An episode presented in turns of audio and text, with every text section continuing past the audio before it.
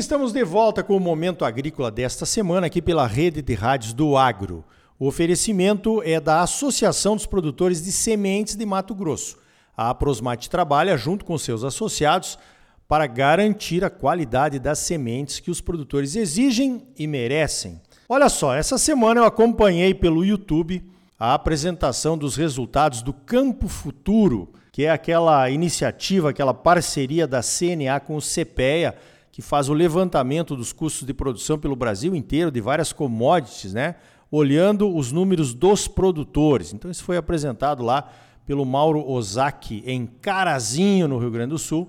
E a situação, né, Mauro, desse ano aí parece que não está muito boa, não foi muito boa aí para os produtores, não só lá do Rio Grande do Sul, que tiveram a seca, mas do Brasil inteiro, em termos de preços e custos de produção. Conta um pouquinho aqui para nós sobre esses números, Mauro. Bom dia. Bom dia, Arioli. É uma satisfação enorme aí contribuir e compartilhar um pouco dos nossos resultados do projeto Campo Futuro. É, Mato Grosso sempre é um estado que contribui bastante. Espero ajudar aí com alguns números é, dos nossos resultados.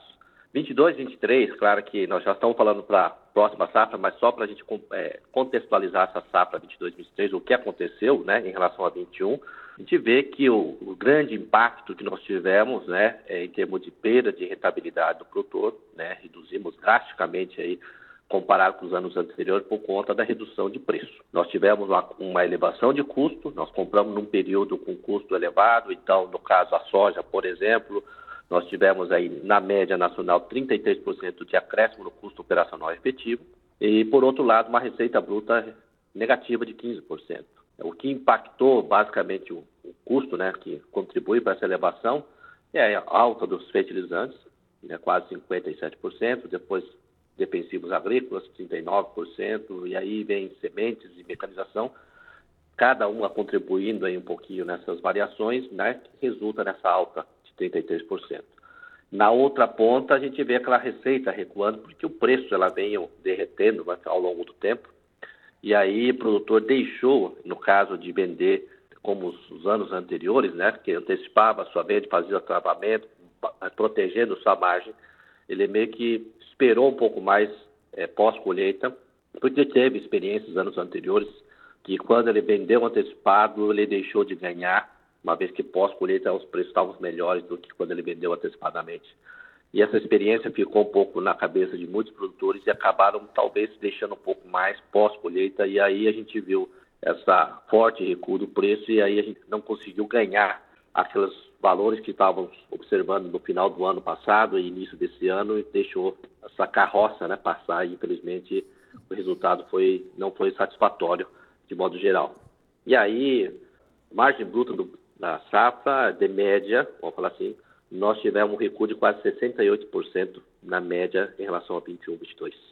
Ok, realmente foi isso que aconteceu, né? O produtor tem uma sensação de não ter ganhado quando vendeu antecipado e depois o preço subiu. E aí tem aquele efeito manada, né? Que alguns produtores conseguem tirar a cabeça para fora, enxergar e tomar a decisão certa, né? Mas realmente a maioria ficou esperando alguma coisa meio sem saber o que era, né? E acabou perdendo a hora de vender tanto a soja quanto o milho. Na próxima safra agora, 23, 24, a decisão de produção de soja, de plantio de soja está tomada. Choveu aqui eh, no Mato Grosso na semana do dia 15, né? Que foi sexta-feira. O pessoal vai plantar já semana que vem, com certeza, já vai ter plantio, então não tem muito que mexer. Agora no milho o pessoal está muito cético, né? Nós estamos com os preços aqui ao redor de R$ reais. Isso não paga o custo de produção para a próxima safra. Muita gente ainda não tomou a decisão de plantar. Mauro Ozaki, tem opção para plantar alguma outra coisa em larga escala que não seja o milho? Não, nós não temos estrutura de mercado para fazer uma substituição completa, forte substituição, né? que seja sorgo, milheto, ou girassol, ou gergelim. Né? São mercados que, em especial milheto e sorgo, elas estão sempre a reboque do milho. Né? Então, se você deixa de plantar milho para substituir com sorgo ou milheto, esse mercado tem que se estruturar para isso. Né? E o, o setor demandante também tem que demandar por esses produtos. Então, não tem como substituir de uma hora para outra. Infelizmente, nós vamos ter que optar dentro da segunda safra, né? é, aquela que vai começar a encaixar dentro dos nossos padrões de defender melhor margem. Né? Talvez áreas marginais que nós estávamos buscando é, na, fazer o plantio de milho segunda safra, nós temos que agora optar somente para as áreas que levam, para as melhores áreas, para ter passar esse momento pouquinho mais complicado, né? E é, não deixar, como nos anos anteriores, a oportunidade, principalmente nessa safra, né, a oportunidade, né, de a gente ter o custo na mão e começar a defender nossa margem, né, preços médios ao longo da safra para conseguir é, não ter surpresa, né? Então, acho que deixar de ser especulador e ser realmente um produtor que realmente está com contas na mão e realmente protegendo essa margem. Eu acho que essa seria, é, independente da cultura que você vai colocar, são práticas que nós devemos colocar na cartilha para continuar seguindo. Com certeza, né? Um custo de produção na mão e olhar as oportunidades do mercado. Porque o que está acontecendo agora remontou duas safras, né, Mauro? O pessoal está com o milho, tem milho a céu aberto aqui no Mato Grosso ainda, que precisa ser transportado rapidamente, começou a chover. Tem a soja ainda do ano passado, que nem todo mundo fixou, né? Tá, ainda está no armazém.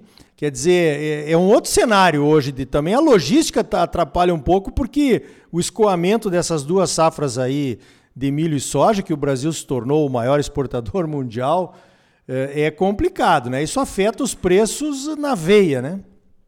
Sim, sim, esse é o sinal claro, né? O produtor tem que entender que nós não temos capacidade estática para armazenar esses dois grãos que nós temos.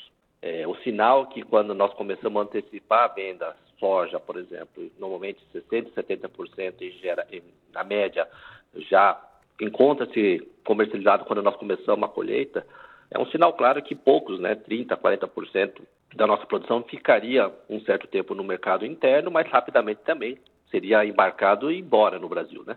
Então isso mostra para o mercado que nós temos capacidade estática para milho, armazenar o milho. E esse ano o sinal foi diferente. Temos muitos milho, soja disponível ainda, encavalando com uma super safra de milho. Quer dizer, nós, o comprador que olha, vai, o produtor vai ter que optar por um ou outro, né? Ou vai vender soja, ou vai vender milho. E um desses aí vai ser uma oportunidade para ele comprar mais barato. Então, aí o produtor ficou refém é, de uma de uma deficiência crônica que nós temos, não é de hoje, né? Questão de deficiência de capacidade tática para armazenar esses grãos. Então, ele ficou, né, infelizmente, aí a refém disso aí. Então, acho que percebe como aprendizado é, como é que nós vamos ter que lidar enquanto a taxa de crescimento de, vamos falar assim, capacidade estática, ela não alcança a nossa produção, nós vamos ter que colocar diferentes estratégias para conseguir nos proteger. É, isso aí, beleza. Nós vamos conviver com isso por um longo tempo, porque não tem solução de curto prazo, mesmo na armazenagem, né? Ah, leva tempo até se construir estruturas novas que ah, consigam armazenar uma safra e meia aí, pelo menos, vamos dizer assim. Agora tem uma outra questão, né, Mauro? O produtor ainda não tomou a decisão do plantio do milho e a pressão, nesse caso, vai indo para os vendedores de sementes e vendedores de insumos né, para o milho, porque eles estão vendo que se o produtor não, não toma decisão, vão ficar com produtos encalhados. E também o pessoal que está comprando esse milho barato agora na verdade, não está garantindo o milho de 2024. Pode haver uma tendência de aumento nos preços do milho em função desse atraso na tomada de decisão do plantio do milho? A conta vai ter que fechar, né, Ariola?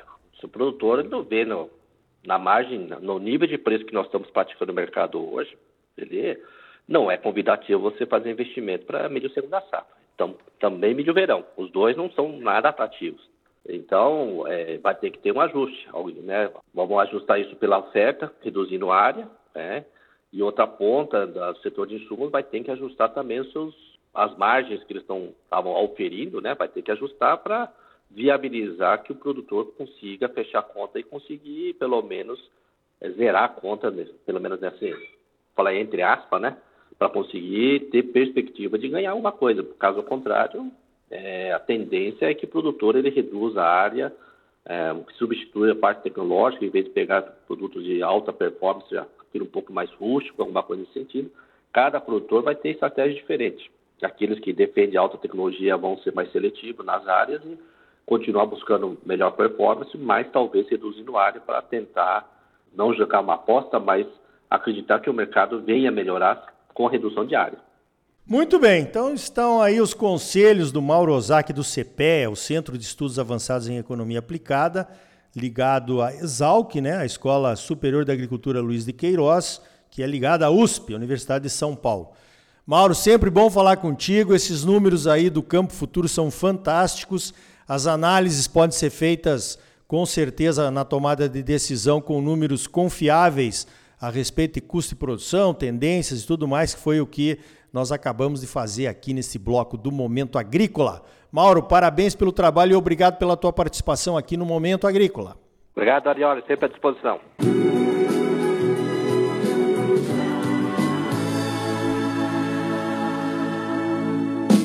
Quem espera que a vida seja feita de ilusão pode até ficar maluco ou morrer na solidão. Então tá aí, situação complicada. Perdemos 68% de renda na soja e no milho das próximas primeira e segunda safras está bem complicado também no Brasil inteiro. O Mauro me mandou um gráfico aqui mostrando os números de sorriso. O custo efetivo de produção, que é praticamente o desembolso para o plantio, está em 122 sacas de milho por hectare. E a produtividade média de sorriso, que não é baixa, está estimada em 110 sacas por hectare. Ou seja, com os custos dos insumos e os preços de hoje, já sai com um prejuízo de 12 sacas por hectare. Uma coisa é certa, ninguém vai pagar para plantar, né? Toda pedra no caminho você pode retirar. Uma flor que tem espinho, você pode se arranhar.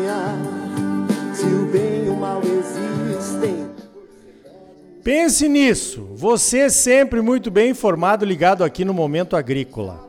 A Associação dos Produtores de Sementes de Mato Grosso, a Aprosmate, trabalha junto com seus associados para garantir a qualidade das sementes que os produtores exigem e merecem. Por hoje vamos ficando por aqui. Então até a semana que vem com mais um Momento Agrícola Mato Grosso para você. Até lá! é preciso saber.